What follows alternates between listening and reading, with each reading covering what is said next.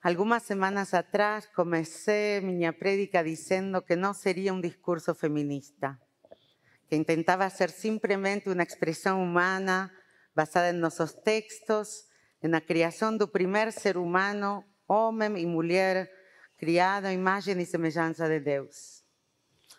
Hoje, Dea e eu desejamos que vocês escutem nossas palavras com total consciência, que elas foram pensadas escritas y están siendo faladas por duas mulheres nacidas e criadas dentro de comunidades liberais, uma de nós aqui mesmo na CIPI, que crescimos nos movimentos juvenis, que rezamos em nossas sinagogas, que nos tornamos activistas e voluntárias e que entendemos que nosso lugar está dentro de nossa comunidade, não só participando, mas liderando. As duas escolhendo o caminho do rabinato como uma expressão de nossas almas, aquilo que não somente queremos, mas sentimos que devemos ser. Somos mulheres comprometidas com nossa tradição e com o presente e o futuro de nosso povo. A Torá nos foi entregue a todos e a todas.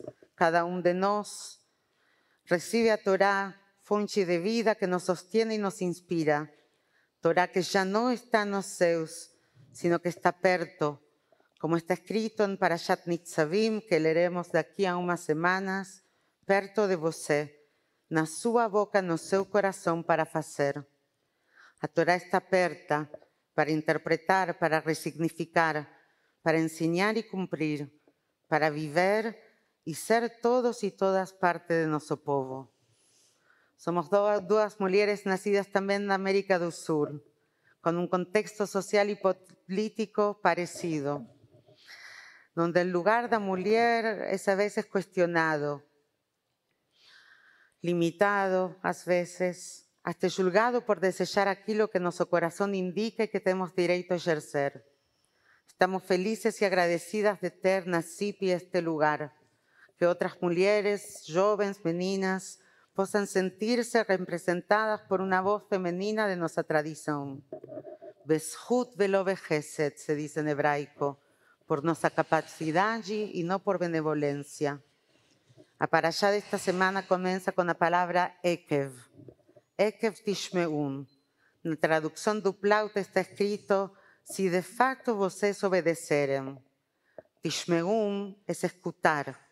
Se de facto vocês escutaram. Ekev, além de ser de fato, vem da mesma raiz da palavra ekviut, consistência. Se forem consistentes com o que vocês escutam. Também a palavra akavot tem essa raiz e quer dizer traços.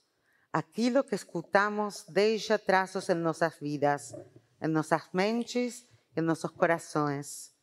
É o que nos falamos e fazemos tem também esse efeito nas pessoas com quem compartilhamos nossas vidas. A paraxá dessa semana traz o segundo parágrafo do Shema, um trecho que deveria gerar muitos questionamentos teológicos importantes. Se vocês obedecerem aos mandamentos que eu lhes ordeno hoje, haverá fartura. Ao contrário, a ira do Eterno irromperá contra vocês com maldições que nem falamos em voz alta para não atrair. Mas realmente acreditamos que coisas ruins só acontecem para pessoas que não seguem fielmente as mitzvot? Acreditamos que se servirmos a Deus de todo o coração e de toda a alma, somente coisas boas acontecerão? E se não acreditamos nessas palavras, por que rezamos duas vezes por dia? Ekev afirma poderosamente, desde a sua primeira palavra, que ações têm consequência. O sucesso não implica automaticamente em retidão, nem nos dá a carta branca para fazer o que quisermos. Precisamos nos manter em um alto nível de comportamento e, principalmente, de coerência.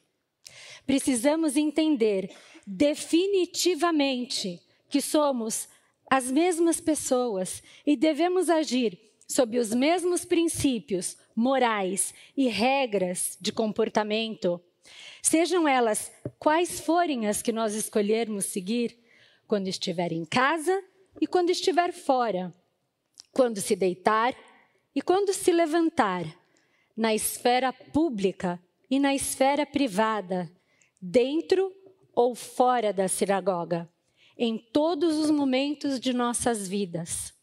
Repetimos diariamente que devemos ter coerência entre o que fazemos, pensamos e sentimos. Levamos os ensinamentos divinos como um sinal em nossos braços, guiando os nossos atos, e como uma joia em nossas testas, iluminando os nossos pensamentos. Principalmente, devemos ser coerentes nas lições que transmitimos para os nossos filhos e para as nossas filhas, nas histórias que contamos. Assim como mulheres, assim como mulheres, trazemos em nossas narrativas as palavras de outras mulheres de nossa tradição, desde o Tanar e o Talmud até rabinas e acadêmicas da atualidade, dando voz a um ponto de vista do judaísmo que foi calado durante tantos séculos. Contamos as histórias das personagens femininas do texto bíblico. Buscamos dar luz à parte do texto que nos representa e nos dá força. A Parashá da semana é acompanhada com uma leitura dos profetas chamada Haftará. Cada semana é diferente e está conectada aos temas principais da Parashá. Nesta semana, lemos do livro de Isaías.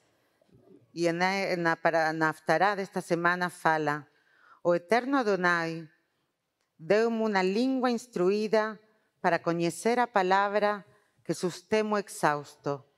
Ele me acorda manhã após manhã, desperta meu ouvido para escutar como alguém que está sendo ensinado. Ele desperta meu ouvido.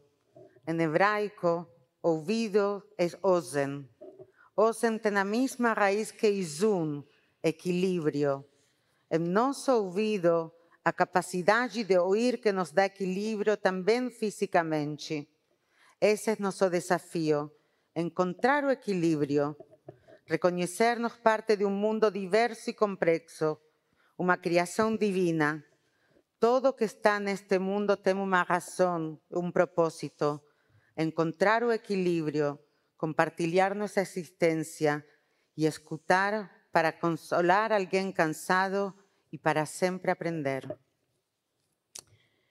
E agora, Israel, o que o Eterno, seu Deus, exige de você? Devemos ser amigos do estrangeiro, defender a causa do órfão e da viúva, não favorecer a ninguém, nem aceitar subornos. Ao estudarmos juntas essa paraxá, pensamos que esse seria o parágrafo da Paraxá que escolheríamos para repetir ao amanhecer e ao anoitecer, para nos lembrarmos, em todos os momentos e em todos os lugares de nossas vidas, porque essa é a essência do ser feminista. Ser feminista não é lutar para mim ou para ela, ou mas para todos, para todas, para todas.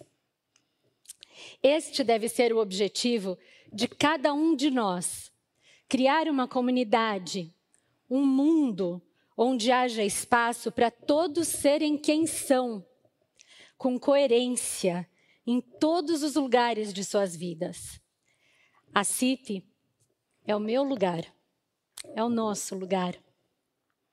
Aqui eu aprendi o judaísmo com o meu avô, sentada aqui no Kabbalat Shabbat, que eu frequentava com ele.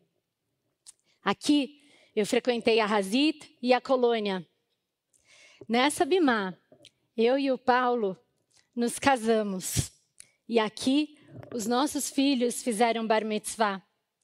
E com a Cip, a Nina fez o bat mitzvah dela. Trabalhando como voluntária durante toda a minha vida nessa congregação, eu forjei o judaísmo que me levou ao estudo rabínico. com o Ale Edelstein. Aprendi a ler a Torá, ganhei voz para participar, escuta para o meu chamado e asas para voar. Essa é a minha casa e não há melhor lugar do mundo para marcar o ponto de partida da minha família para uma nova aventura.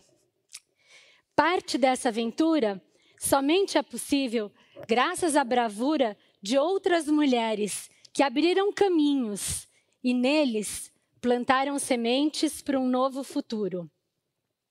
Esse é um ano de celebrações, conquistas, de espaços criados para que tantas outras pessoas possam trilhar os seus caminhos e ouvir os seus chamados. Há 100 anos, Judith Kaplan se tornou a primeira menina a celebrar uma, uma cerimônia de Bat Mitzvah. Há 50 anos, a rabina Sally Prisand se tornou a primeira rabina oficialmente ordenada. Hoje, na CIP, uma rabina e uma aluna de rabinato lideram juntas o serviço religioso de Arvit de Kabbalat Shabbat. Duas mulheres juntas na Bimá, pela primeira vez no Brasil. Sheheyano. Obrigada, Cip, por, por nos proporcionar essa oportunidade e tantas bênçãos.